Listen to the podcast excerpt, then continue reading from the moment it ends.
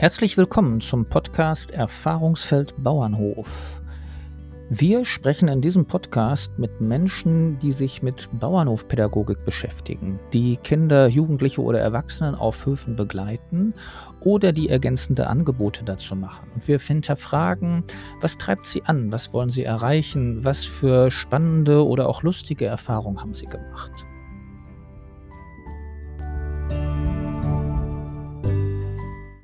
Folge 13. Heute mit Heike Delling. Auf der Website von Heike Delling, generationenlandwirtschaft.de, liest man Generationen, Land, Wirtschaft, Soziales, Ökologie, Wirtschaft. Weiterbildung und Beratung für nachhaltige Landwirtschaft. Heike Delling ist mir aber aus ganz anderem Kontext bekannt. Ich kenne sie als Vorsitzende der Bundesarbeitsgemeinschaft Lernort Bauernhof, nein, nicht Vorsitzende, Entschuldigung, als Vorstandsmitglied der Bundesarbeitsgemeinschaft Lernort Bauernhof und als Mitgestalterin der Wissenschaftsinitiative im gleichnamigen Verein.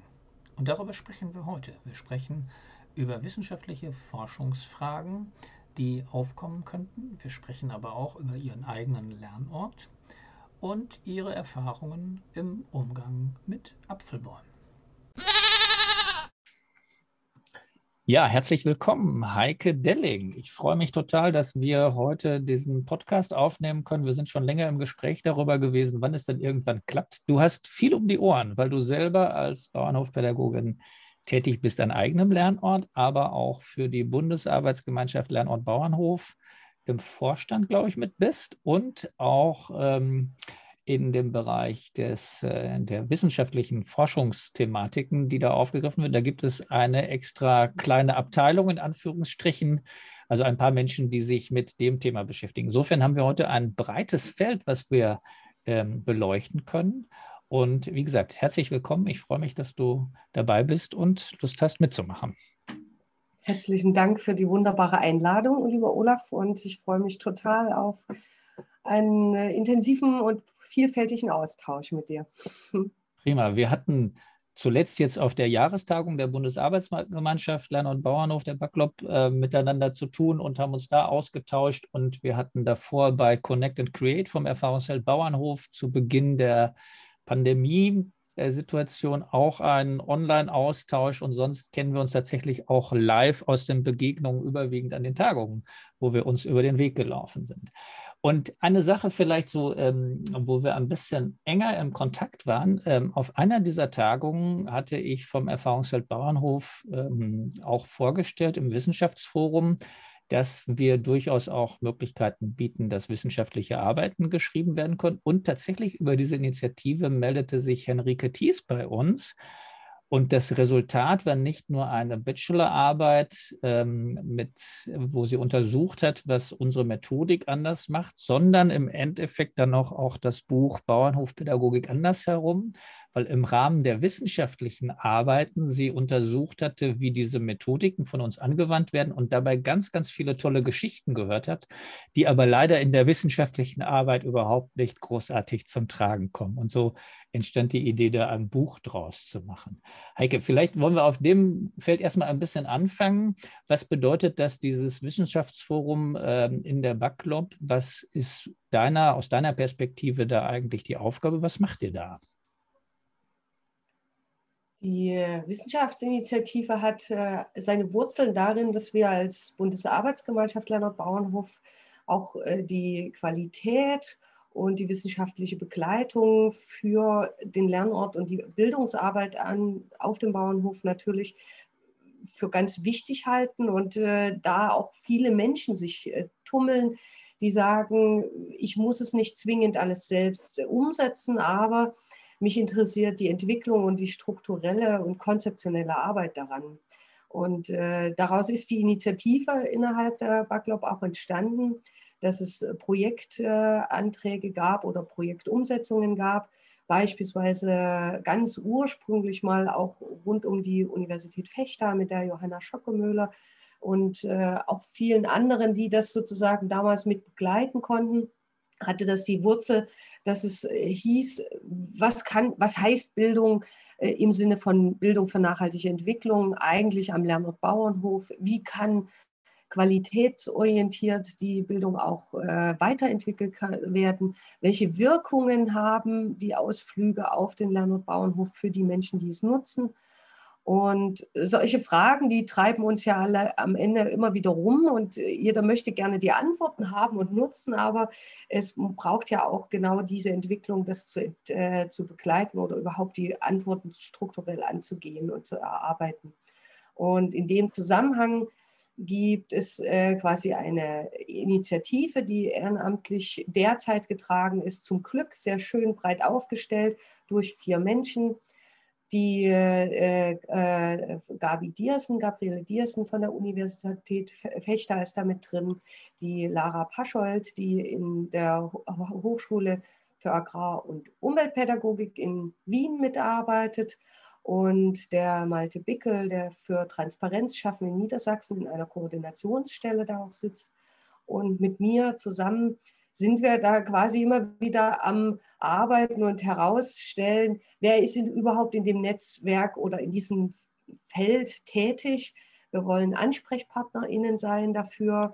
Wir wollen Anregungen geben, wenn Menschen sagen, ich möchte gerne eine Qualifizierungsarbeit in der sozialen Arbeit, in der Didaktik äh, oder in der landwirtschaftlichen Studiengängen oder Ausbildung dazu auch schreiben und mich weiterqualifizieren oder wenn vielleicht auch Landwirtinnen sagen, sie haben ein Thema, was sie, wofür sie vielleicht ihren, ihr Lernort zur Verfügung stellen, das, äh, das zusammenzubringen und auch Impulse reinzubringen, wo geht die Richtung hin, wo geht der Blick über den Tellerrand für die Zukunft hin, das ist äh, das Ansinnen der Wissenschaftsinitiative. Mhm. Jetzt habe ich ja gerade geschildert, Henrike Thies beispielsweise ist genau darüber zu uns gekommen, weil wir uns da getroffen haben. Dieses Jahr hat es leider nicht stattgefunden, äh, weil es natürlich auf der Jahrestagung so immer so ein fester Bestandteil war. Ihr stellt dann an großen äh, Pinwänden, möglichst auf einem Poster, ganz kurz die Arbeit aus. Man sieht immer, ich sag mal, fünf bis zehn Arbeiten, wo man dann auch von den ähm, von den äh, Forscherinnen, Jungforscherinnen und Forschern dann auch mit denen ins, in den Dialog gehen kann und gucken kann, was haben sie erforscht. Und das ist doch immer eine ganz schöne Palette. Also wie du das sagst, das eine ist so Qualitätsfragen, didaktische Konzepte. Ähm, was hast du da für den Eindruck, wie hat sich das entwickelt in der letzten Zeit? Kannst du da ein paar Sachen zu sagen? Weil ich könnte mir vorstellen, dass die Hörerinnen und Hörer vielleicht ist dem einen oder anderen überhaupt nicht bewusst, dass man da wirklich auch intensiv nachforschen kann. Das ist sozusagen die, die Überraschung vielleicht für heute. Vielleicht ist den anderen bewusst, dass man forschen kann oder sie würden gerne mehr erforschen, aber sie wissen eigentlich gar nicht, äh, wie stelle ich das an oder wie lasse ich das anstellen unter Umständen, weil das ja schon Herausforderungen sind, damit es auch den Stempel oder das Signet des Wissenschaftlichen bekommt. Vielleicht magst du da einfach so ein bisschen äh, unter der Perspektive mal zu schildern, was du da erlebt hast, wie sich das verändert vielleicht. Genau, aber erstmal, was du da erlebt hast und wie es gerade ist. Die, das Feld ist auch hier natürlich sehr unterschiedlich in ihren Ansprüchen. Ne? Also wo, wo grenzen wir Wissenschaftlichkeit ab, liegt ganz klar im Handwerklichen der Wissenschaft begründet, was äh, Methodik und Strukturiertheit der Herangehensweise mit sich bringt. Aber am Ende sind wir ja auch mit Herzensmenschen hier verbunden, die eine, äh, ein Ding oder eine Sache ja gemeinsam zusammenführt und der Lernort Bauernhof kann nicht nur handwerklich sachlich betrachtet werden, aber um dass es wissenschaftlich wird, darf äh, natürlich auch eine konkrete Zielstellung und äh, Problembearbeitung nicht fehlen.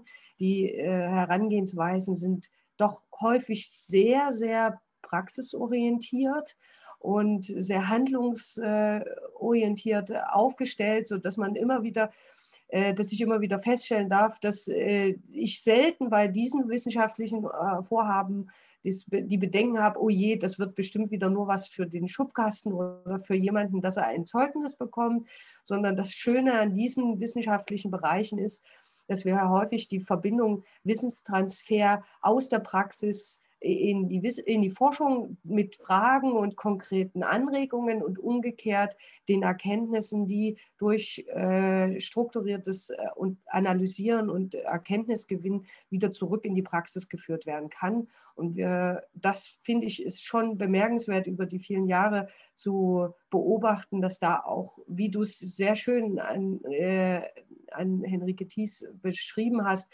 natürlich auch die Praxis unheimlich davon äh, profitiert, aber auch die ganzen Metaebenen, die ja am Ende nichts anderes machen müssen als gut Wetter für den Lernort Bauernhof in alle Richtungen, ob es Stiftungsgelder oder politische VertreterInnen sind, äh, müssen wir natürlich auch immer wieder Argumente finden, was bringt es mit sich. Und da kommen die Fragen auch her. Sie kommen äh, getrieben aus den alltäglichen Problematiken was hat das mit mir zu tun? Was, äh, wie bekomme ich den, den nächsten Projekt, die nächste Projektfinanzierung? Und wenn dann berechtigterweise eine, ein Stiftungsgeldgeber fragt, wo, wie, warum soll sich das jetzt gerade lohnen? Was ist daran innovativ? Was ist daran übertragbar? Auch für andere ähnliche Muster, andere ähnliche Bedingungen in der Landwirtschaft? Oder welche Wirkungen hat das auf die Kinder und Jugendlichen? Das sind klassische Fragen, die mit der Wissenschaft äh, Antworten finden kann. Leider noch ja. nicht umfassend. Äh, das ist so wie immer ein Topf ohne Boden. Wir haben hier natürlich äh, eine Unzahl von Fragen, ähm, die offen bleiben und offen bleiben werden. Das macht das Leben so interessant. Ja, äh, auf der einen Seite könnte man ja auch sagen, diejenigen, die darin tätig sind und in ihrer tagtäglichen Auseinandersetzung mit Kindern, Jugendlichen oder Erwachsenen auf dem Hof erleben, was für eine lebendige Wirkung da ist. Die werden sich auch manchmal fragen, wieso brauche ich jetzt ein wissenschaftliches Argument? Aber ich, was ich interessant finde, ist eben tatsächlich diese Sache, wenn es um Fördermittel geht, wenn es um Begründungen geht, dann ticken Institutionen anders und dann ist es hilfreich, man kann solche Studien zitieren und kann im Grunde genommen sagen, hier, dort wurde etwas untersucht und die haben herausgefunden, dass das und das hängen geblieben ist. Ich erinnere mich noch, als Malte Bickel, glaube ich, seine Doktorarbeit vorgestellt hat, der hat äh, quasi darüber geschrieben, wenn ich das richtig in Erinnerung habe, aber du weißt das wahrscheinlich besser, äh, über Lernen äh, auf ähm, Schulbauernhöfen und hat quasi dort untersucht, was so Parameter sind, damit das besser im Gedächtnis bleibt oder wie lange das sozusagen im Gedächtnis bleibt. Ich weiß nicht, war irgendwie so eine Langzeit, also eine Studie, wo er nach einem Zeitraum dann wieder die Teilnehmer gefragt hatte, um da zu gucken, was ist da hängen geblieben. Und ähm, also das sind ja Sachen, ähm, wo man denkt, ist das nicht bekannt oder weil die Arbeit ist auch jetzt ein paar Jahre alt schon, aber trotzdem ist das eigentlich ein relativ junges Forschungsgebiet, oder? Absolut.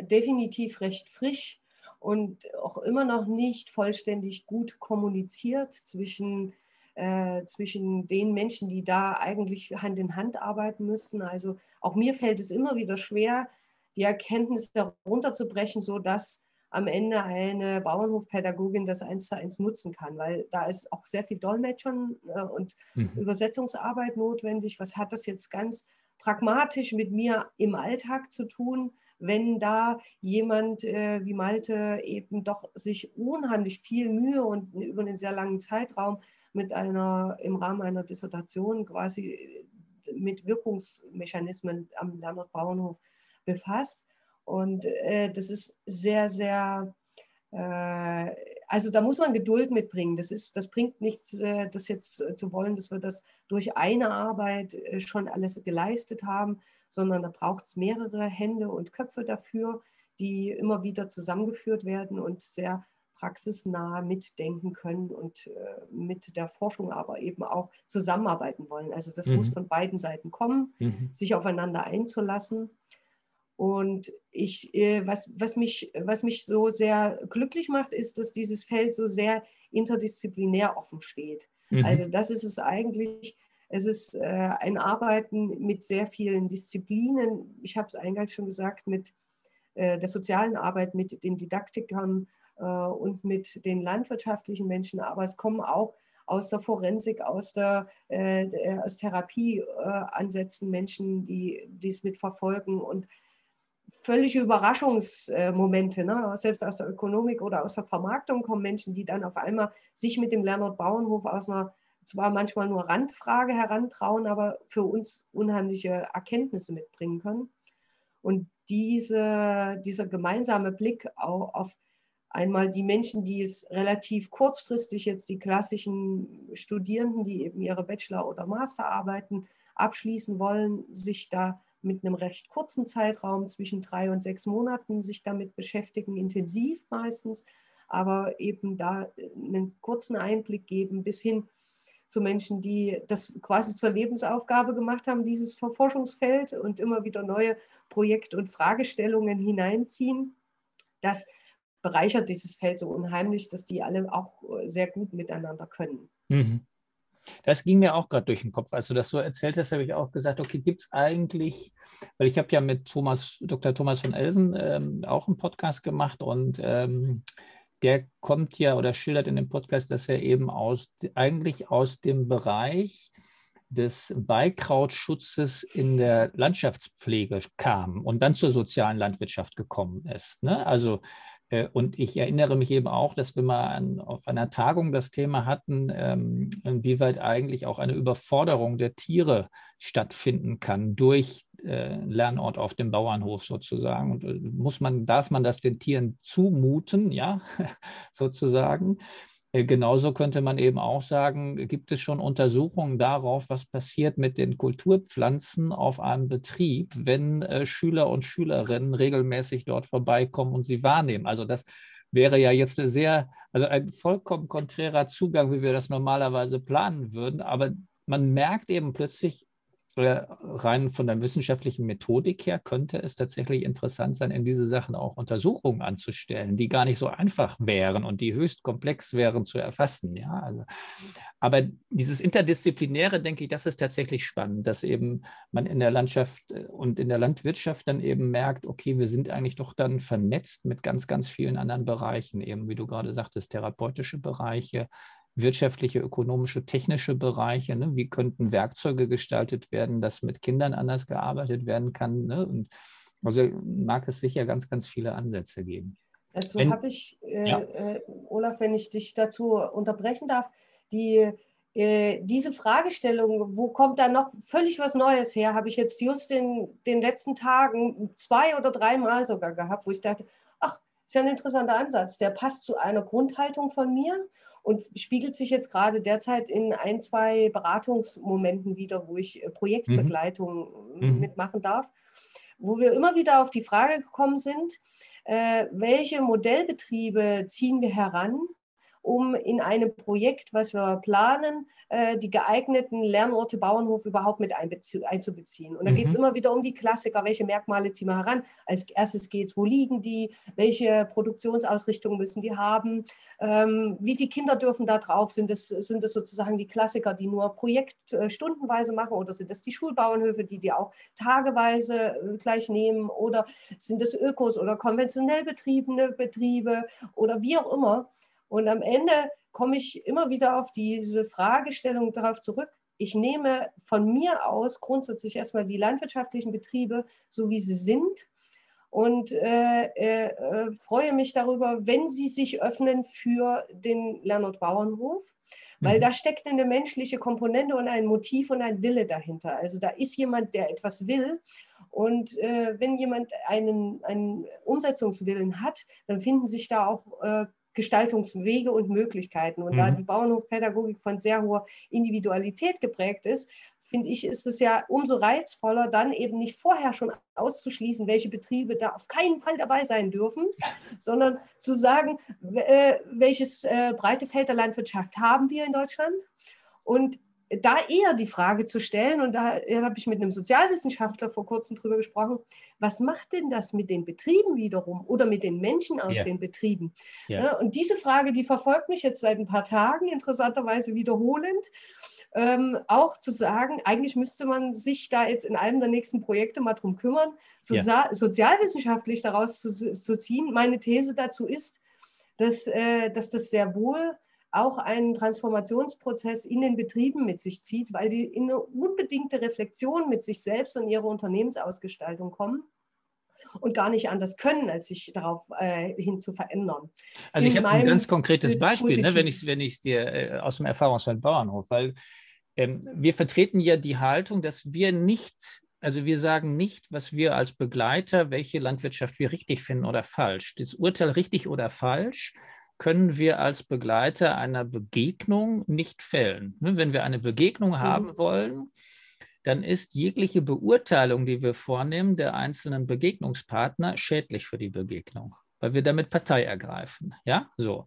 Und das Spannende war eben eine Situation, die die Claudia Klebach mitgeschildert hat. Ich habe sie gar nicht selber wahrgenommen, aber die hat sie mitgeschildert eben. Ich glaube, sie ist auch in diesem vorhin benannten Buch mit drin dass äh, eine Schulklasse mit einem ähm, Lehrer in ein, auf einem Betrieb ist mit ganzjähriger Anbindehaltung, den die Bäuerin von Kind auf nur so kennt.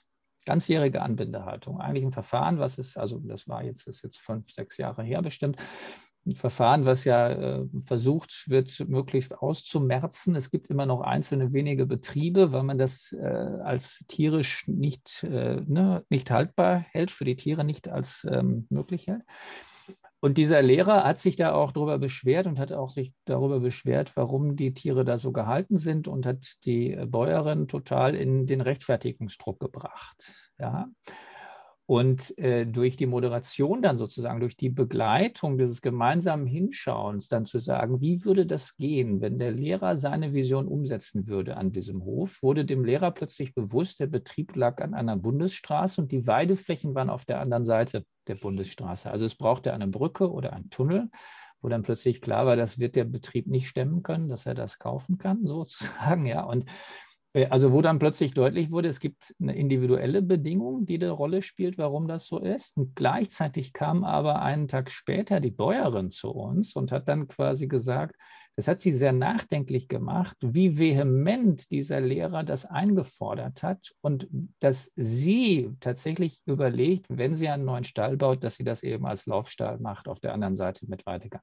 Also diese gegenseitige Befruchtung ist für mich so ein, so ein Paradebeispiel für genau das, was da passiert, dass man nämlich dieses Gefühl des Bedürfnisses des, der anderen Seite mitnimmt. Ne, da kommt man nicht drum herum, wenn man, wenn man eine Begegnung zulässt. Ja? Und da glaube ich, da ist ein spannendes Feld, inwieweit sind Begegnungselemente in einem, in einem Lernort Bauernhof oder inwieweit ist der Lernort Bauernhof, ich sage mal, ein klassischer Schulbetrieb im Sinne einer, eines Frontalunterrichtes, ja, so als anderes Extrem, ja, äh, wo man eben sagt, so ist das und ich weiß, wie es geht und äh, das musst du schlucken ne, oder, oder eben nicht, aber alles andere ist egal.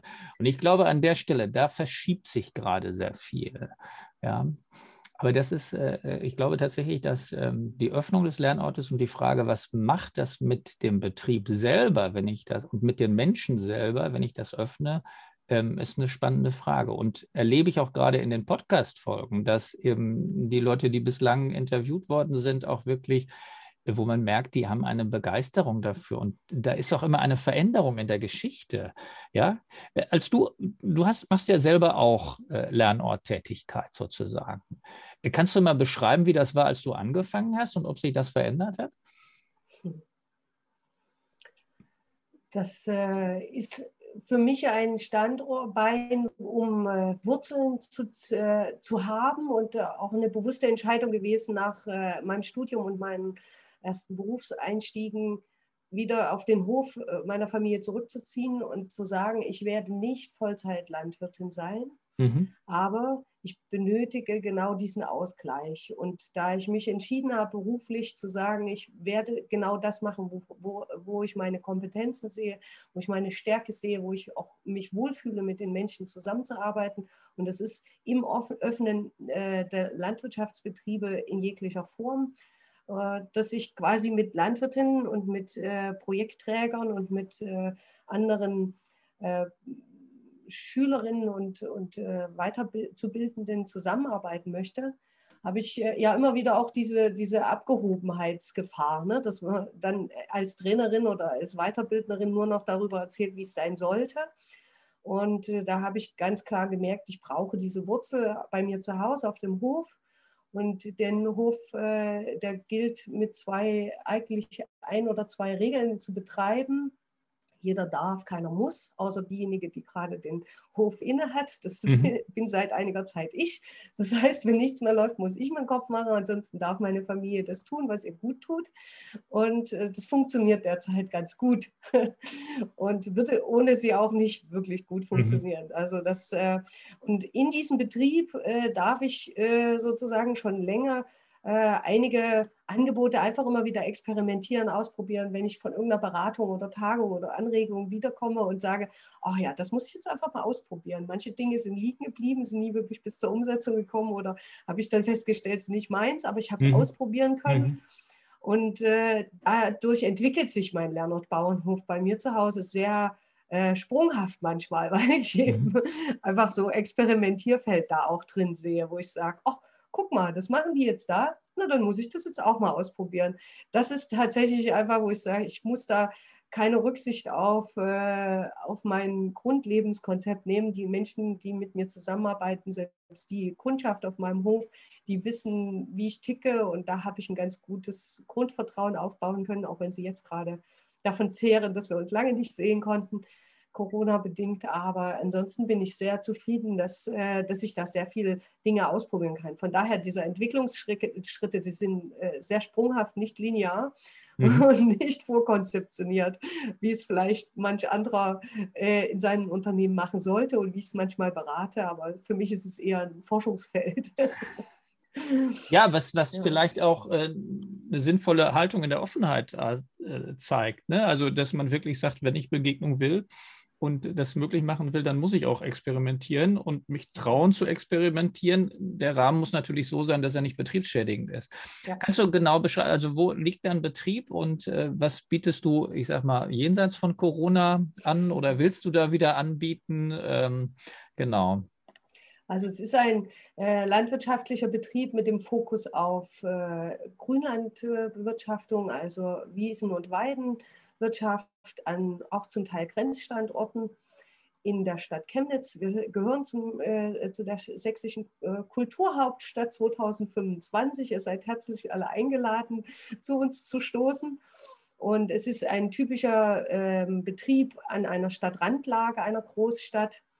Und die äh, Ackerbewirtschaftung ist sozusagen alles in großflächiger Verpachtungshand.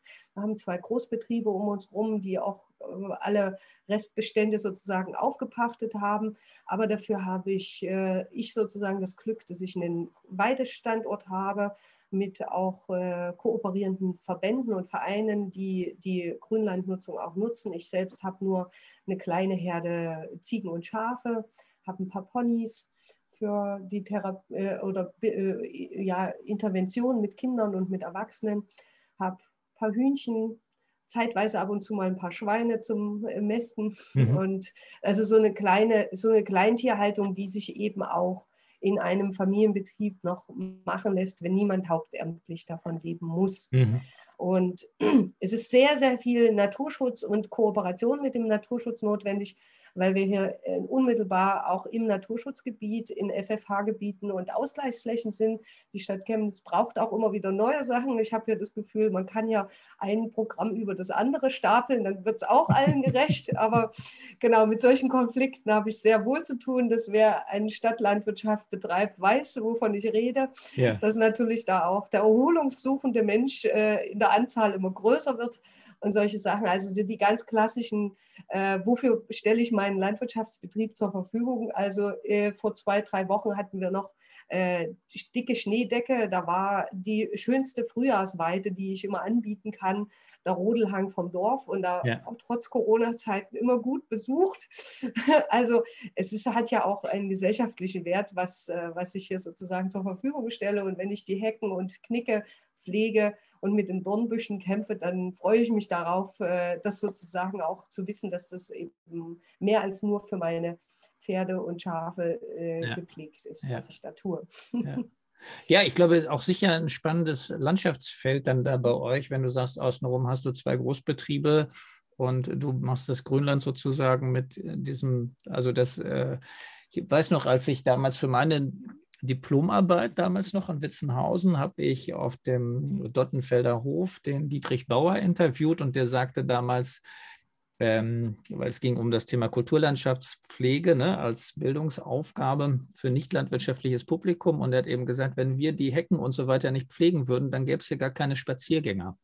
Ne, also die kommen dahin, weil das sozusagen der, der Eindruck ist. Das ist mir sehr eindrücklich im, in Erinnerung geblieben. Ähm, Jetzt haben wir so ein bisschen darüber gesprochen. Äh, es gibt diesen Wissenschaftsbereich. Jetzt hast du gerade noch so anklingen lassen, du begleitest sonst auch Betriebe in der konzeptionellen Entwicklung. Ähm, du machst das auch im Hinblick auf Generationenübergang, wenn ich das richtig in Erinnerung habe, aber eben auch in, in, in Entwicklung äh, in Richtung einen Lernort, dass du da quasi auch berätst, oder wie ist das? Mhm.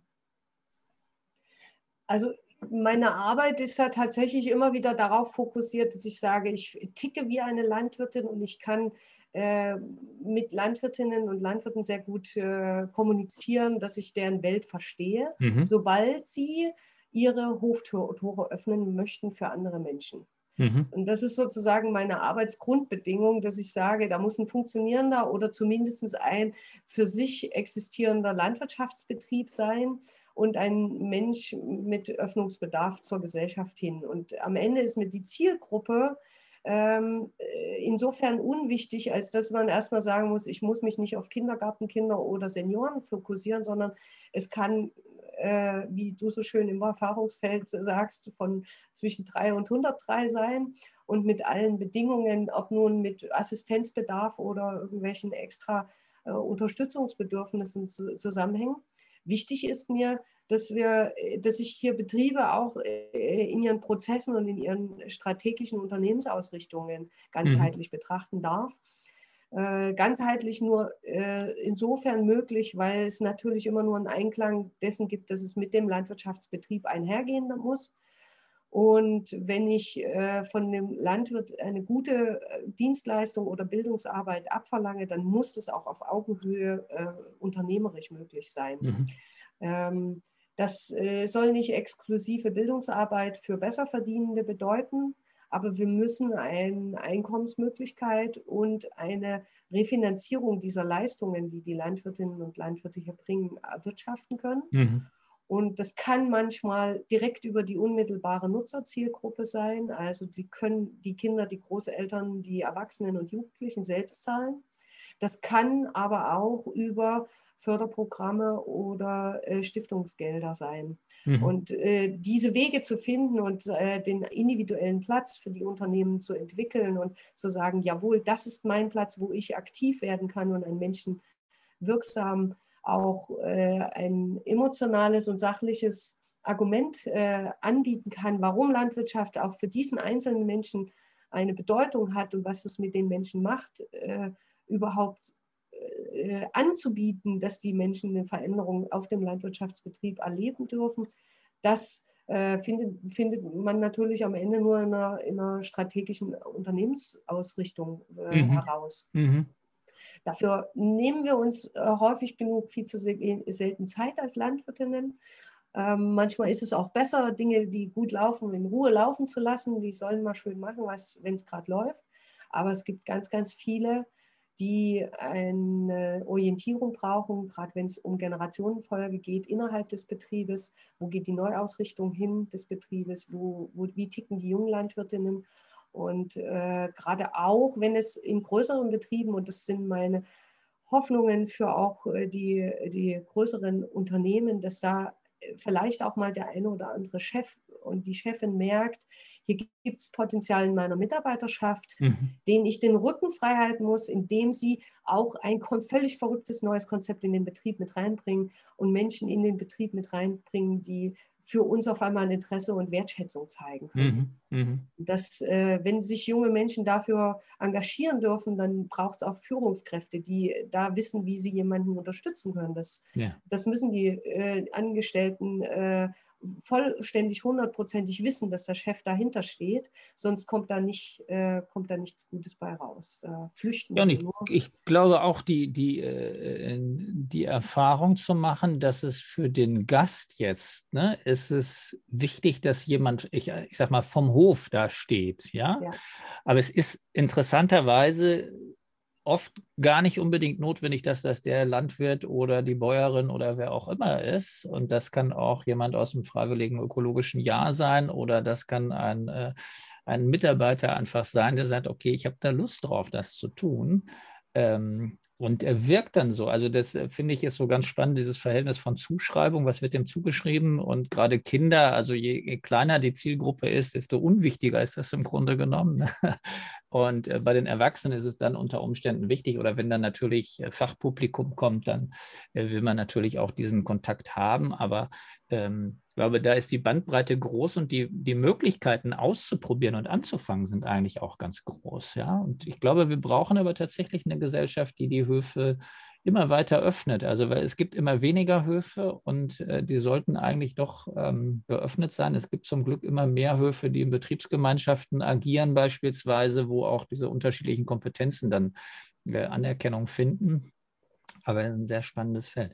Ich würde noch ein bisschen weitergehen, ein bisschen in die Zukunft schauen. Zwei Veranstaltungen stehen an, wo wir in der Vorbereitung kurz darüber gesprochen haben, dass wir so ruhig erwähnen sollten. Das eine ist äh, die Bauernhof Kindergartentagung. Das heißt, die Backlub hat ja nicht nur ähm, äh, das hat sich auch in der letzten Zeit entwickelt und das war jetzt auch sehr spannend auf der Jahrestagung wieder zu erleben, dass ähm, im Grunde genommen man nicht einfach nur von dem klassischen ähm, Kinderbauernhof spricht oder Schulbauernhof, der in der Schule begleitend ist oder der Ge Kindergeburtstage oder sowas anbietet, sondern dass es inzwischen eben regelrecht Kindergarten gibt, die auf landwirtschaftlichen Betrieben angesiedelt sind. Und dort organisiert die Backlop gerade eine Tagung. Kannst du sagen, wann das ist? Kann man sich noch anmelden oder bis wann kann man sich anmelden? Wie wird sie stattfinden in diesem Jahr? Und äh, was habt ihr euch dabei gedacht?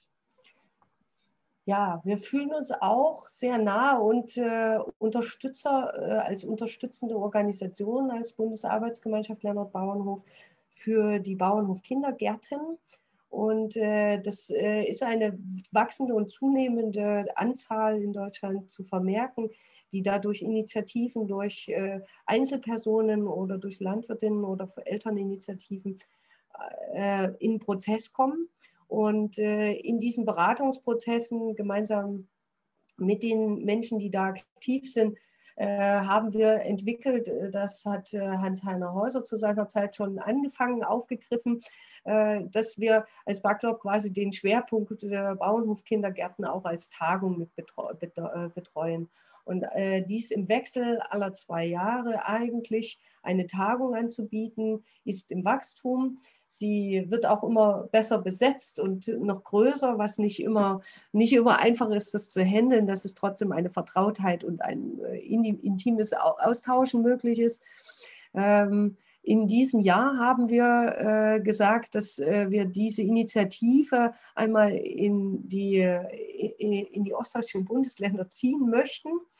Ähm, wir haben die Bauernhof-Kindergartentagung äh, nach Sachsen geplant vom 16. bis 18. April diesen Jahres. Äh, das heißt, äh, wenn wir das dürfen, dann planen wir es derzeit nach wie vor. Das ist auf Gut Frohberg, das ist bei Meißen eine wunderschöne Tagung äh, umsetzen dürfen. Corona bedingt da dann eben auch eine begrenzte Zahl. Normalerweise passen da 200 Leute drauf. Wir haben gesagt, okay, mit allen Hygienebedingungen, die wir derzeit kennen, könnten wir dort mit 80 Menschen gut tagen.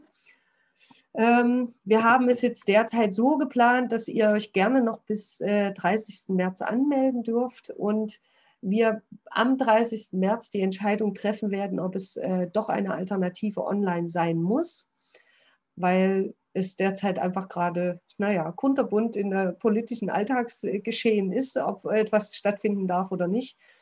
Von daher seid ihr herzlich eingeladen, wer äh, daran teilnehmen möchte, online unter backlog.de äh, sich anzumelden.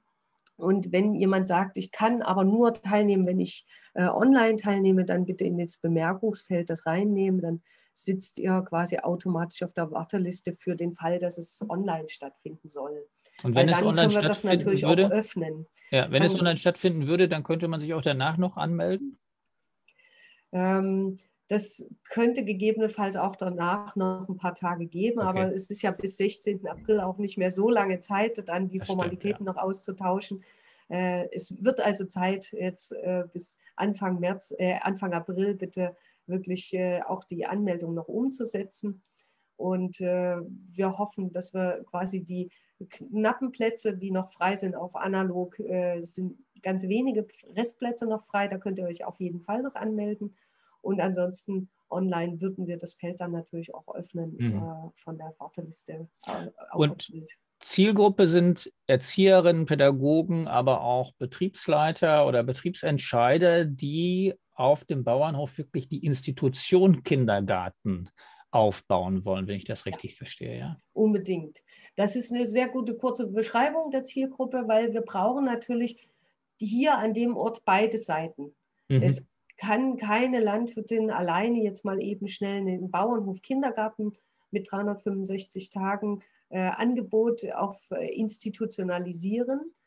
Wir brauchen hier unbedingt die institutionelle Zusammenarbeit von Fachkräften aus der Erzieherschaft, aus der Pädagogenreihe. Und es können auch gegebenenfalls Tagesmütter, Tagesväter sein, die sich mhm. da für dieses Konzept entscheiden. Auch dieses Muster gibt es ja. Es sind auch manchmal kommunale Entscheiderinnen, die sagen, mhm. wir wollen gerne für unsere Kommune ein Alleinstellungsmerkmal entwickeln und da ist der Bauernhofkindergarten genau das Richtige. Das äh, ist die, die Akteursansprache ist sehr vielfältig in dem Fall weil wir natürlich eben darauf angewiesen sind, dass so ein komplexes äh, Produkt wie ein Bauernhof-Kindergarten oder eine sehr tägliche und institutionalisierte Zusammenarbeit zwischen einem Kindergarten und einem Landwirtschaftsbetrieb kommt äh, nur durch die äh, institutionelle Kooperation mhm. zustande. Mhm. Ja. Das ist auf jeden Fall ein schönes Programm äh, vorgesehen. Wir werden schöne Praxis-Inputs bekommen. Wir werden die Frage, wie fange ich es an, natürlich äh, mit betreuen äh, und äh, absetzen. Wir werden hoffentlich, egal in welchem Format, auch gut in Austausch kommen und vielleicht auch ins eigene Handeln, auch wenn äh, äh, das digital dann das Riechen und Schmecken manchmal fehlen könnte.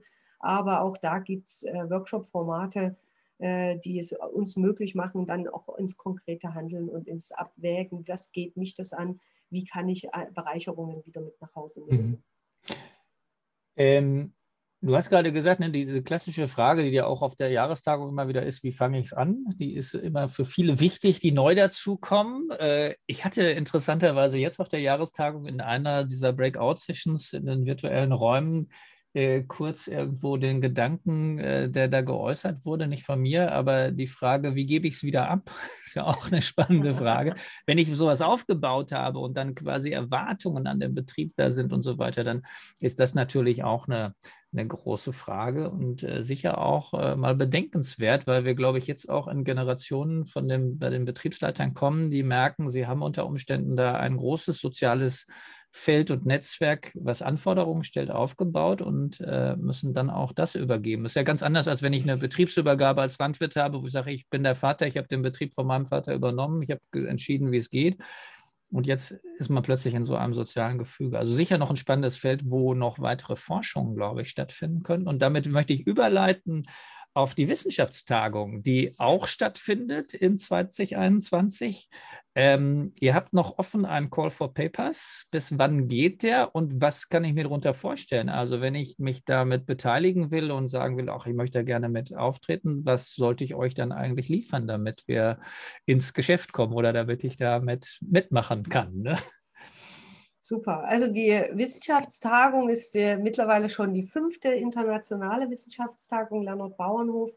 Wir sind sehr zufrieden mit dem, was sich auch an, äh, unter, äh, an Menschen gesammelt hat, die, die da schon wieder mit den Hufen scharren, dass wir uns treffen. Wir drücken uns die Daumen, dass wir vom 5. bis 7. Oktober 2021 uns äh, bei Lüneburg im Bildungs- und Tagungszentrum Ostheide wiedersehen. Und äh, wir werden das gemeinsam mit dem Netzwerk Transparenz schaffen, ausgestalten und äh, haben als Wissenschaftsinitiative, die drei Kollegen habe ich ja schon äh, benannt, äh, da auch den Schwerpunkt draufsetzen, wie, wie wird der Lernort Bauernhof sich weiterentwickeln, wie ist quasi der Lernort Bauernhof zukunftsfähig und welche transformativen oder ja, welche transformativen äh, Prozesse laufen da ab? Wo entwickeln sich Betriebe, wo entwickelt sich Gesellschaft, wo entwickeln sich Bildungsprozesse hin?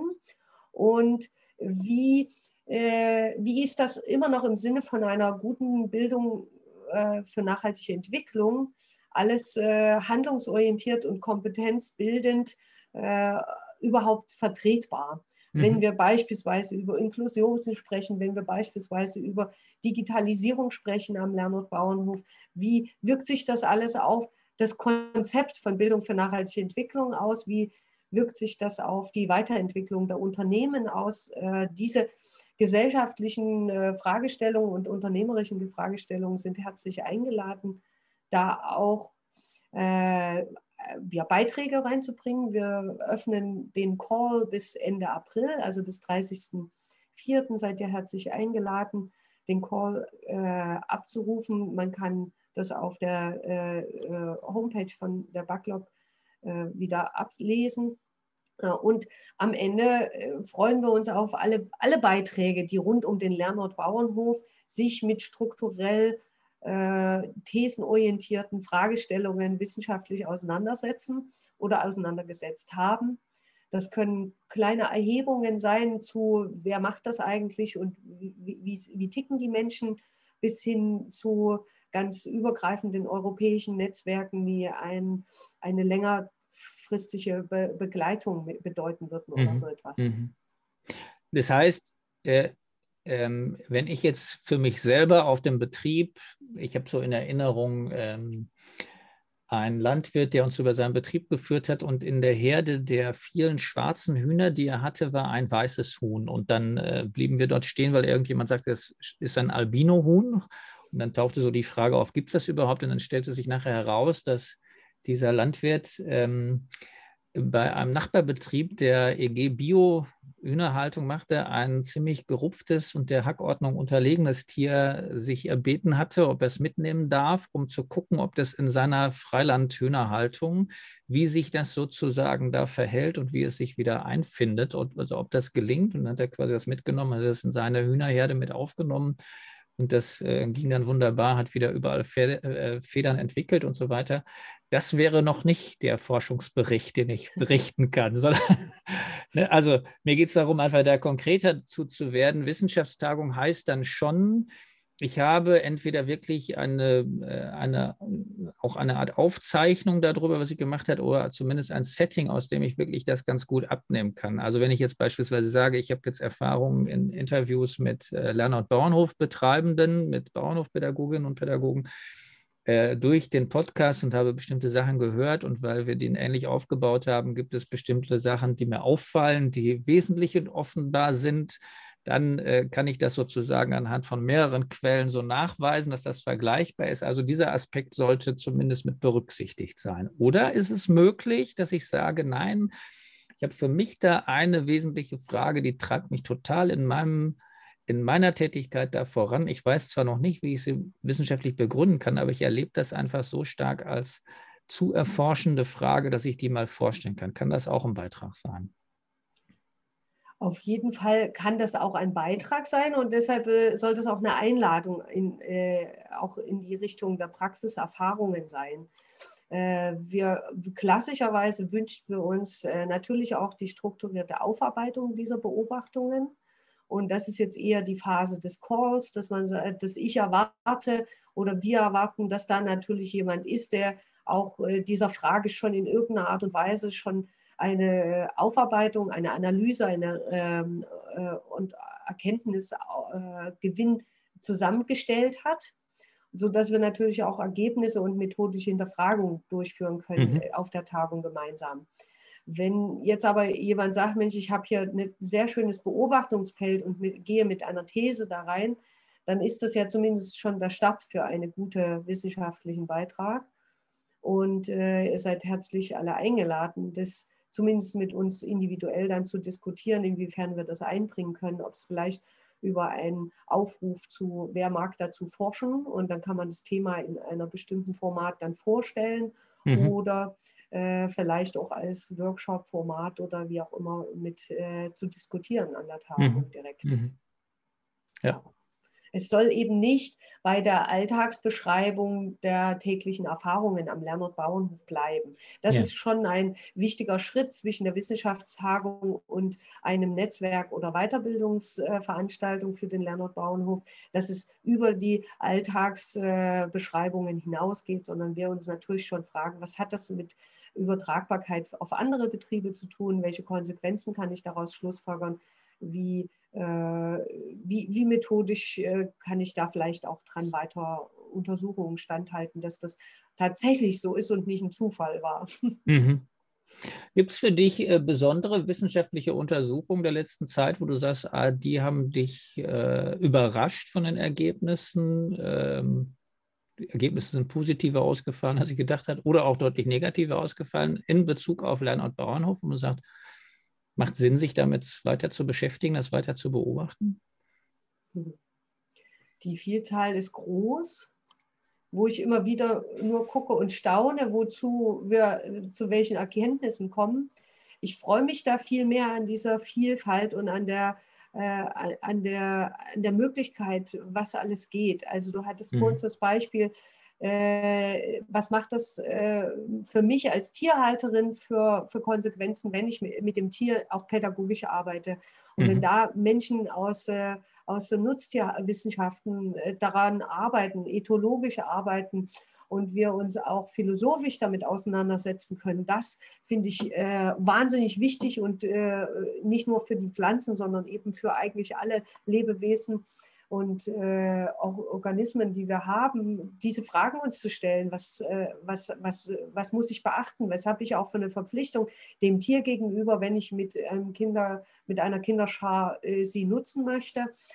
Äh, dann finde ich es immer wieder spannend, wenn auch völlig neue äh, äh, Herangehensweisen getestet werden. Da fällt mir die Arbeit von Lara Paschold ein, dass sie diese Tandem-Ideen äh, sehr schön beforscht hat mit ihrer Dissertation. Mhm. Sie hat damals äh, quasi äh, gesagt, äh, ein, eigentlich ein sehr stabiles und gutes System für den Lernort Bauernhof für Kinder im Schulalter ist, ist, wenn eine Landwirtin und eine Lehrerin im Tandem zusammenarbeiten würden. Mhm. Und da hat sie sehr schön, finde ich, äh, auch Anregungen gegeben, dass das ja genau auf diesen Vertrauensarbeit und dieser Kontinuität auch aufbaut, die wir dafür brauchen, das Hand in Hand arbeiten zu können. Mhm.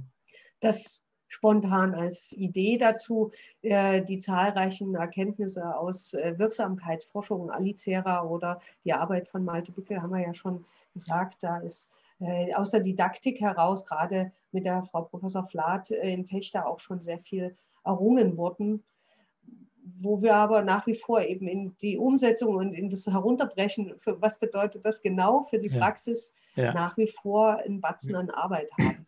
Es gibt auf der, auf der Backlog-Tagung immer so einen Büchertisch und da gibt es auch eine Website zu, äh, zu den naturpädagogischen äh, Büchern. Gibt es auch eine Übersicht der aktuellen Forschung, die ich abrufen kann, da, sodass ich mich da auch schnell einsortieren kann. Wenn ich jetzt selber eine Forschungsarbeit anfangen will, dann ist das ja oft sehr hilfreich, wenn ich so ein bisschen sehen kann, da sammelt schon jemand anderes für mich.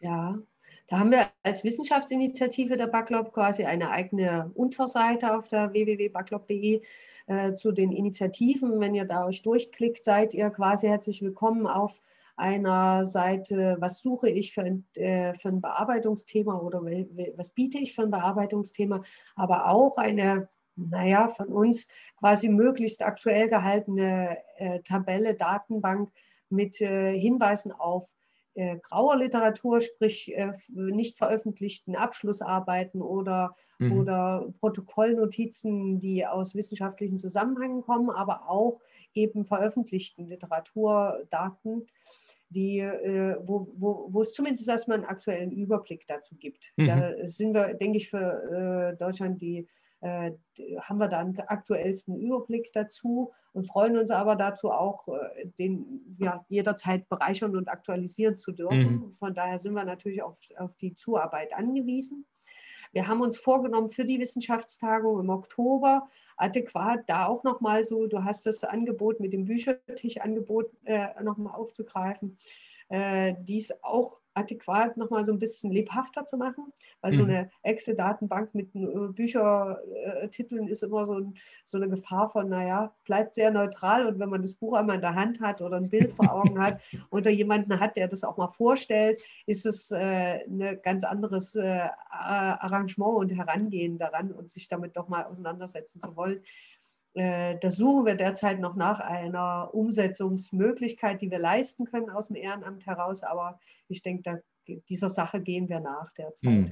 Hm, sehr schön. Ja, ja, weil ich glaube, ne, das ist etwas, was, wie gesagt, ich erlebe jetzt einfach in den Interviews viele Bauernhofpädagoginnen und Pädagogen, die aufgrund, dass sie angesprochen worden sind von der Schule oder vom Kindergarten, können wir mal zu dir kommen, dann merken, ich habe Lust dazu, dann sehr froh sind, dass sie Anregungen kriegen, was mache ich konkret, dass es auch diese äh, Bauernhofpädagogischen Weiterbildungen gibt, wo ich mich da schulen kann. Aber dieser Bereich dann wirklich, äh, und da ist vielleicht das die These, ne? die Wissenschaft ist tatsächlich eine Brücke in die Gesellschaft und zwar auf einer Metaebene, die ich eben brauche, wenn ich argumentativ ähm, nachher da weiter vorgehen will, wenn ich quasi das Ganze in der Gesellschaft weiter verankern will. Ich kann, solange ich das, mir das reicht, von meinem Betrieb auszugehen, das zu entwickeln, brauche ich das nicht unbedingt. Ja, merke ich ja in der täglichen Begegnung, dass es mir gut geht mit dem, was ich tue, ne? oder dass ich da mal vielleicht einen Tritt daneben mache. Aber ich glaube, in dem Moment, wo man eben merkt, in die gesellschaftliche Diskussion einzusteigen, dann ist plötzlich die Wissenschaft doch ein Feld, ähm, was sich lohnt, darüber nachzudenken. Und mir ging noch so durch den Kopf, um das noch zu ergänzen, auch so als Gedanken. Wir hatten ja jetzt auf der Jahrestagung auch diesen Vortrag über Hof Pente.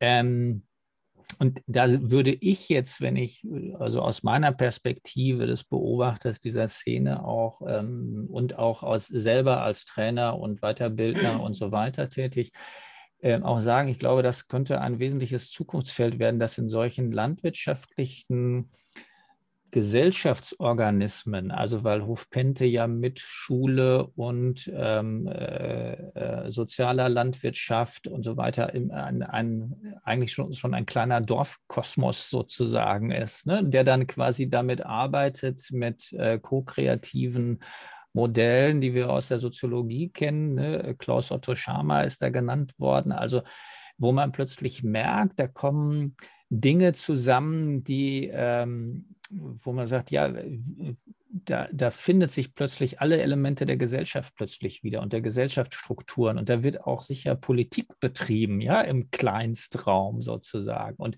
da glaube ich, äh, tun sich dann ganz schnell auch Forschungsfelder auf, wo man sagt, da wird es spannend und da wird es für die Zukunft auch wichtig, sich bewusst darüber zu werden, wohin wollen wir das entwickeln, was sind denn sinnvolle Entwicklungsrichtungen, was sind Thesen, denen wir folgen können, was sind Herausforderungen, denen wir uns da stellen müssen. Weil das ist ja etwas, was mir ganz oft durch den Kopf geht bei dieser ähm, Bauernhofpädagogik dass man ähm, manchmal das Gefühl kriegt, da werden äh, Bauern oder Bäuerinnen zu Lehrern umgetrimmt, in Anführungsstrichen. Also die Erwartung hat die Schule sozusagen, ja, dass, der, dass der Bauer oder die Bäuerin äh, sich im Lehrplan so auskennt, dass das quasi jetzt lehrplankonform ist. Übertrieben gesagt sozusagen, das könnte so eine Gefahr sein. Genauso wie man zukünftig vielleicht erwartet, dass der Landwirt oder die Bäuerin, äh, Bauer, Bäuerin, dass die quasi sich auch zu Gesellschaftsmoderatoren oder zu, ne, also das ich glaube eben, wir müssen auch aufpassen, dass wir uns nicht überfordern da drin. Und äh, wie sehen die Schnittstellen aus? Wie sehen die Übergabepunkte aus? Wie kann man das lebendig halten? Wie kann man das agil halten? Da merke ich, gibt es eine Vielzahl von Fragestellungen, die, ich, die allein mich schon interessieren würden, wo ich sage, könnte man überall noch eine Diplomarbeit oder eine Masterarbeit zu schreiben? Aber insofern glaube ich, ist das Feld tatsächlich an Fragen, die da sind, sehr weit. Gibt es für dich da irgendwo jetzt aktuell aus deiner, ne, aus deiner Erfahrung, du hast gesagt, fünf Jahre gibt es die Wissenschaftstagung schon, ähm, dass man wirklich sagt, okay, was beobachtest du da bestimmte Richtungsänderungen? Wird das, ähm, geht es stärker ins Soziale, geht das stärker in die, in die Tier-Mensch-Bindung, geht es in die Mensch-Mensch-Bindung? Also äh, gibt es da irgendwie etwas, was du beschreiben könntest, wo du sagst, was verändert sich da? Mhm. Die Wissenschaftsinitiative ist etwa seit 2004 oder 2005 bereits aktiv. Mhm. Äh, von daher, und die Tagung ist zwar die fünfte, aber sie findet ja nicht jährlich ah, statt. Ja, ja. Ähm, von daher äh, haben wir schon auch einen wirklich längeren Zeit, Beobachtungszeitraum für deine Frage. Und die Frage geht tatsächlich auch wirklich äh, mehr und mehr, wenn ich das äh, schaue, ich habe 2006 meine eigene Masterarbeit zu äh, der Rolle der Nebenerwerbslandwirtinnen in, im Lernort Bauernhof geschrieben und mhm. abgeschlossen. Und äh, da ging, geht es zwar auch immer heutzutage immer noch mal, diese Frage ist Klassiker, darum, äh, was, was fordert der Bildungs- und Lehrplan der Schulen oder der Bildungseinrichtungen und wie können wir als Landwirtinnen darauf reagieren. Das ist sehr dienstleistungs- und sehr äh, zielgruppenorientiert gehandelt und ist, finde ich, für viele Lernorte Bauernhof nach wie vor ein gutes Handwerkszeug, um überhaupt etwas äh, sehr ansprechendes, konkretes Angebot äh, bringen zu können, formulieren zu können. Aber das ist zunehmend uninteressant für die Wissenschaft. Mhm. Also das ist ausgekaut. mhm. äh, ähm, zumal sich ja auch die, die, der Duktus der Lehrpläne geändert hat über mhm. die Zeit. Dass mhm. es eben nicht mehr alles eins zu eins vorgeschrieben sein muss, wann, in welcher Stufen, Klassenstufe was passieren muss, wie das geschieht, sondern da ja eher äh, Grundhaltungen reingebracht werden und Kompetenzen äh, angefordert werden, die es zu, zu erarbeiten gilt mit den Kindern, wo wir eigentlich nur der Raumgeber sein können und der Impulsgeber sein können. Äh, und äh, das ist ja am Ende eine eher persönlichkeitsorientierte Entwicklung, die wir da am Lern- mhm. Bauernhof mit betrachten. Und ich glaube, äh, mit der Überschrift der Wissenschaftstagung geben wir da auch wirklich die Richtung, äh, die jetzt das sehr beispielhaft macht. Wir erforschen, wie transformativ äh, Bildung für nachhaltige Entwicklung der Lernort Bauernhof auch auf die Gesellschaft sich auswirkt. Mhm. Und das ist ein Einhergehen zwischen Gesellschaft und den einzelnen Akteuren. Ne? Das, mhm. Wir bilden das nun mal, das System gemeinsam. Und äh, da geht es lange nicht mehr um den einzelnen äh, Dreh- und Knotenpunkt in einem Lehrplan beispielsweise. Ja, das ja. ist immer noch, es kann eine Detailfrage sein, die sehr entscheidend ist und die würde ich nicht abwiegeln, wenn, wenn es sich lohnt, für ein ganz konkretes Praxisbeispiel das nochmal zugrunde zu legen, damit man wirklich die Lehrerin und das Schulkonzept bei ihr, bei sich selbst abholen kann. Aber für die zukunftsfähige Forschung am Lernort Bauernhof ist das nicht die Frage mhm. der Zeit. Mhm. Und äh, da finde ich, ist es sehr schön zu sehen, dass wir da eher auch eben mit, der, mit dem BNE-Verständnis und den fächerübergreifenden und interdisziplinären Bildungsansätzen am Lernort Bauernhof super gestaltungs- und handlungsorientierte Ansätze äh, auch beforschen und umsetzen dürfen. Und die sind äh, weitaus ja, attraktiver für mich äh, als mhm. nur, äh, äh, passt das jetzt in das Fach Sachkunde oder Biologie, mhm. sondern da geht es ja um viel schönere, spannendere, menschlichere, nähere Sachen, ja, die, ja. die, die, die, äh, die, das Fachwissen und äh, die, das, die Kenntnis der Kinder ja trotzdem schult, sich in einer Sprache ausdrücken zu können, sich mit äh, Maßstäben mathematisch oder Zahlen beziffert ausdrücken zu können und sich technisch versiert mit etwas auseinandersetzen zu können. Das darf aber alles nur Mittel zum Zweck sein. Mhm. Weil es am Ende ja um die Bildung des Menschen geht und äh, um auch die zwischenmenschliche Gestaltung und die Wertschätzung, die äh, uns ja zusammenschweißt, dass wir am Ende ja auch Menschen brauchen, die die Landwirtin äh, und die, die, Menschen aus der Gesellschaft, also die Verbraucherinnen, ob jung oder alt, auf, auf Augenhöhe zusammenführen und äh, da ein gegenseitiges Verständnis bringen miteinander. Ich kann mich erinnern, als wir angefangen haben mit dem Erfahrungswert Bauernhof, äh, dass ich so beim Scannen und Untersuchen der, der Bildungslandschaft in der Bauernhofpädagogik gab es eben äh, viele Schulbauernhofbetriebe auch an, an, städtischer Lage sozusagen oder die großen Schulbauernhöfe, die ja auch die Backlop mitgegründet haben, die äh, eigentlich äh, anerkannt waren von der Pädagogik und äh, auch überlaufen waren oder lange Wartelisten hatten, weil quasi jeder dahin wollte oder die, die, die dahin wollten, das schon lange vorzeitig planen mussten, weil eben eine Woche auf dem Hof, das ist immer eine größere Aktion, dann hat ein Hof nicht so viele Möglichkeiten. Und ich weiß auch noch, aus meiner ersten Backlop-Tagung, die muss 2007 oder sowas gewesen sein, dass ich da war. Das weiß ich nicht mehr ganz genau, aber da war das noch sehr stark der Duktus erstmal, wir wollen Landwirtschaft beibringen. Und für mich dreht sich das wirklich. Und wir sind damals auch schon angetreten mit dem, dass wir sagen, nein, wir wollen eigentlich Persönlichkeiten. Also persönliche Begegnungen haben, und dabei lernt man ganz viel aus der Landwirtschaft, aber es braucht eben keinen Lehrplan, sondern es braucht die Kompetenz, sich wirklich gut darin zu begegnen. Ne? Das ist meine These nach wie vor, die sich auch immer wieder bestätigt bei dem, was ich mache. Das liegt aber sicher auch daran, dass ich das als These habe und wir kennen das, äh, dass wir dann natürlich das auch äh, meistens sehen.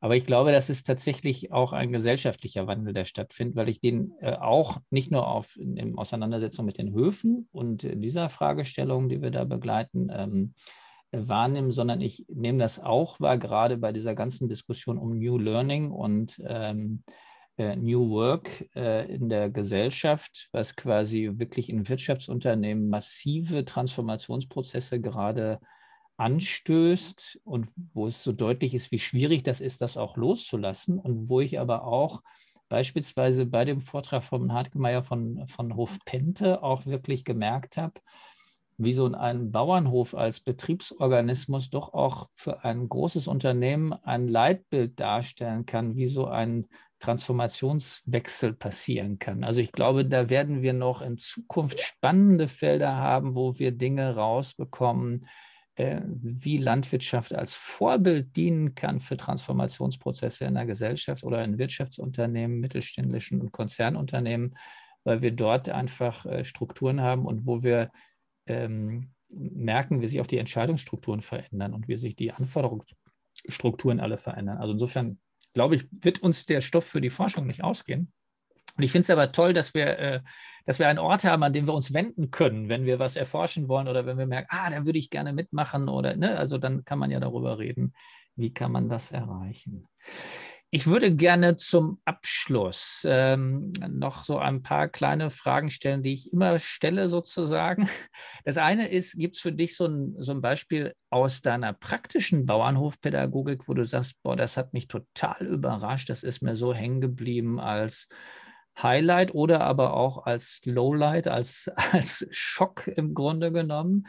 Ähm, hast du da was, was dir einfällt äh, sofort, wo du sagst, ja, das ist für mich so ein kennzeichnend gewesen und äh, eine wesentliche Erfahrung gewesen?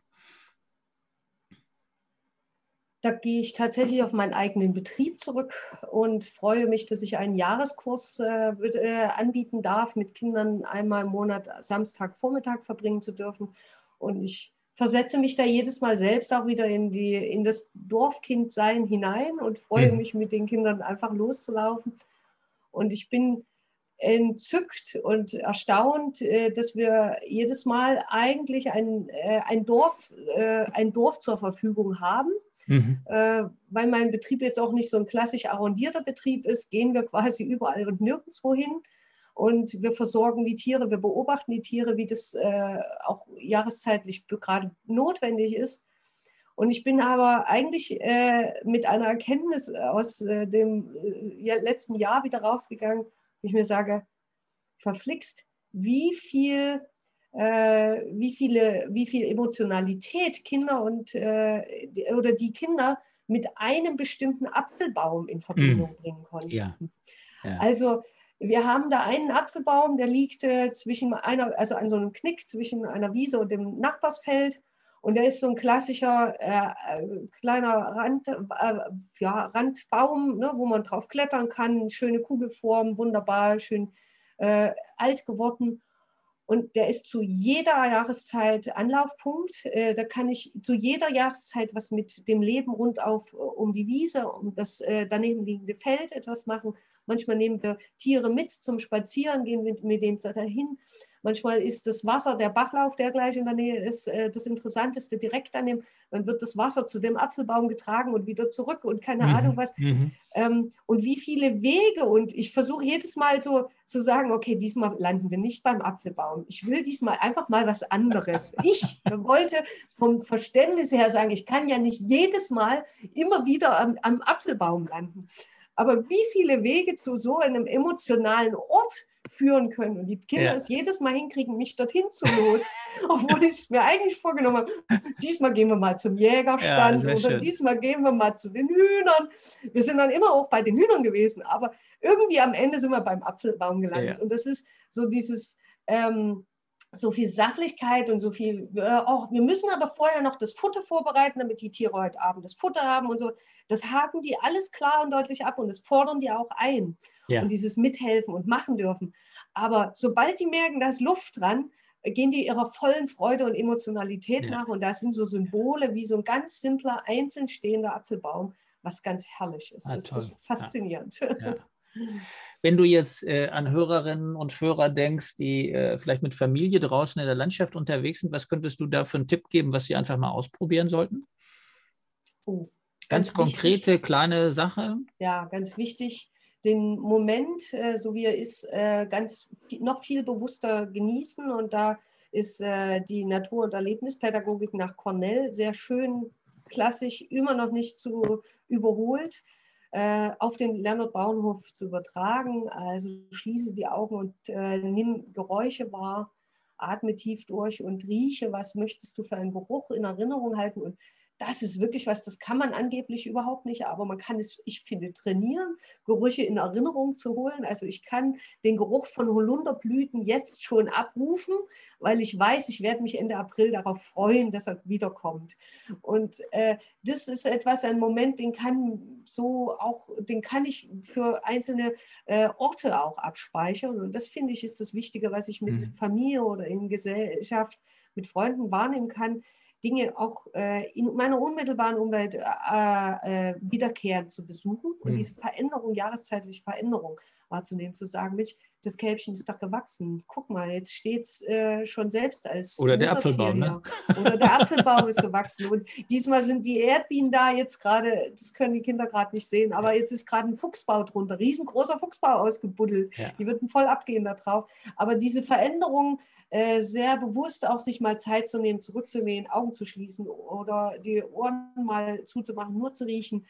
Äh, das, das sind so Momente, die halte ich für, die sind auch ohne, dass ich jemanden äh, hinterm Hoftor stören muss oder Intimsphären ver, äh, verletze, äh, ganz offen für uns alle hm. in Gesellschaft wahrnehmbar. Hm. Und das finde ich ganz, ganz wichtig, dass äh, einfach sich dafür die Zeit zu nehmen.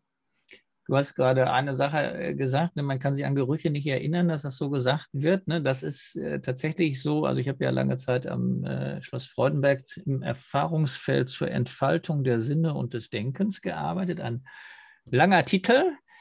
Und tatsächlich ist es so, wenn die, da gibt es eine Duftorgel. Also das sind in Glaskolben mit so einem Gummiball zum äh, Sprühen, zum Luftdurchblasen sind unterschiedliche Materialien drin. Ähm, das ist erst verdeckt, man kann dann gucken, was ist es dann, aber äh, da sind halt Düfte drin gefangen, durch äh, ätherische Öle gebunden teilweise, ne? oder dann eben auch Linoleum zum Beispiel. Ja, und wenn ich das sage, dann wissen wir plötzlich alle, ja, das stimmt, das hat so einen prägnanten Geruch. Und andersrum sind wir aber viel schneller. Wenn wir Linoleum riechen, dann erinnern also unsere Generation sich sofort an Schule und ne, also das, was sozusagen da mit den Linoleumböden in der Schule als permanenter Grundduft sozusagen da war. Und das finde ich ganz spannend, also dass man eben merkt, äh, auf der einen Seite gibt es die Seite, ich sage etwas, so wie du gerade Holunderblüten gesagt hast, und dann merke ich auch tatsächlich, das stimmt. Wenn ich das mal eine Zeit lang gemacht habe, bewusst dran zu riechen, dann habe ich auch plötzlich diese Dufterinnerung. Und äh, äh, andersrum aber ist es auch so, dass gerade Gerüche uns extrem an äh, wesentliche Erinnerungen, also äh, ganz starke Bilderinnerungen sozusagen machen. Es ist ganz schwer, wirklich den Holunderduft zu lokalisieren in der Nase, weil er ist nicht in der Nase in Erinnerung. Ne? Das ist so, so die Herausforderung.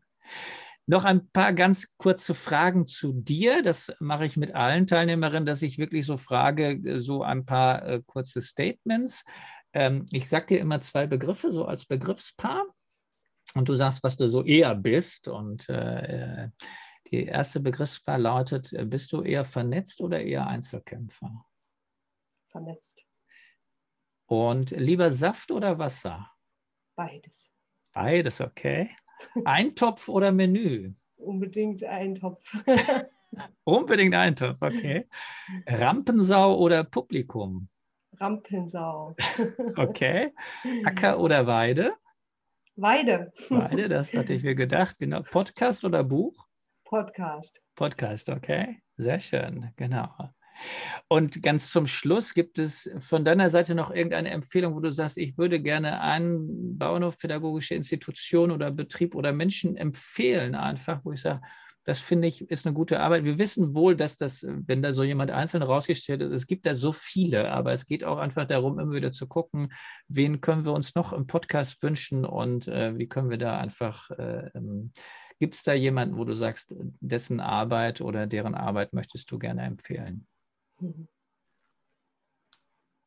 Also, Ganz klar. Äh, angetreten bin ich in das Ehrenamt der äh, zweiten Vorsitzenden der BACLOP, dass das auch in Ostdeutschland eine sehr viel höhere Stellung bekommt. Deshalb darf ich jetzt natürlich meine Kolleginnen und Kollegen in den alten Bundesländern einmal ignorieren und sagen, hier muss jemand aus den neuen Bundesländern. Und ich freue mich immer sehr, wenn ich äh, eine vertrauensvolle Frage habe und äh, sage, ich brauche mal die, die unmittelbare Stallduft aus der Basis äh, dann weiß ich, dass ich vom äh, äh, Schwarzbachhof, die sitzen bei Leipzig äh, in Sachsen, ist die Julia Stichel eine für mich sehr gute Resonanzboten und sie kann tolle Arbeit auf einem Familienbetrieb widerspiegeln. Sie kann die Natur- und Umweltbildung direkt an der Dübener Heide mit bedienen und sie hat einfach auch ein gutes Geschick, mit anderen Menschen auf dem Hof umzugehen und sie mit einzubinden. Das macht immer wieder Freude neben den ganz wirklich vielen anderen, und es fällt mir schwer als Vernetzte und Teamplayerin da, die anderen äh, zurückstellen zu müssen.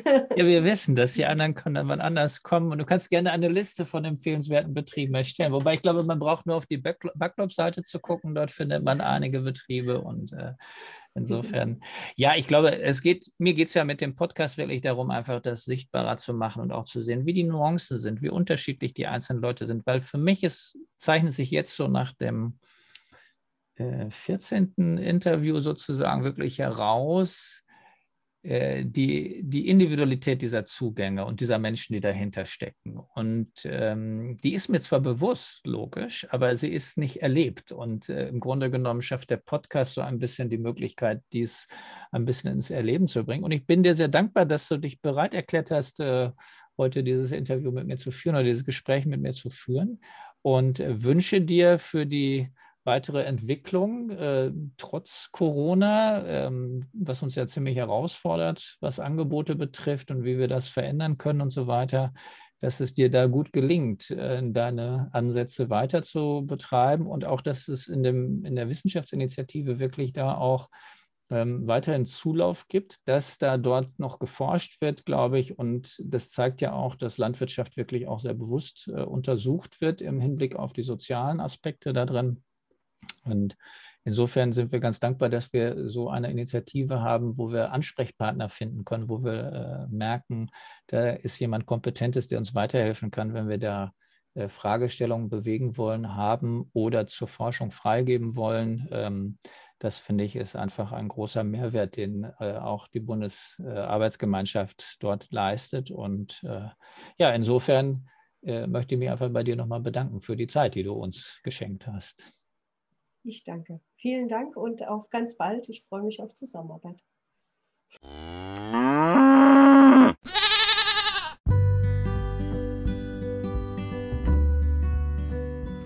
Ja, das war's mit dieser Folge. Ich hoffe, es hat euch gefallen, hat dir gefallen. Wenn du mehr wissen willst über das Erfahrungsfeld Bauernhof, dann vergiss nicht auf die Website www.erfahrungsfeld-bauernhof.org zu gehen. Dort findest du auch bei den Angeboten, ähm, bei den Veranstaltungen, Online-Kurse und Live-Veranstaltungen, bei denen du uns persönlich kennenlernen kannst. Du kannst uns auch gerne sonst buchen für Veranstaltungen. Melde dich einfach unter podcast.erfahrungsfeld-bauernhof.org und schreib uns dein Anliegen. Dann melden wir uns auch zurück.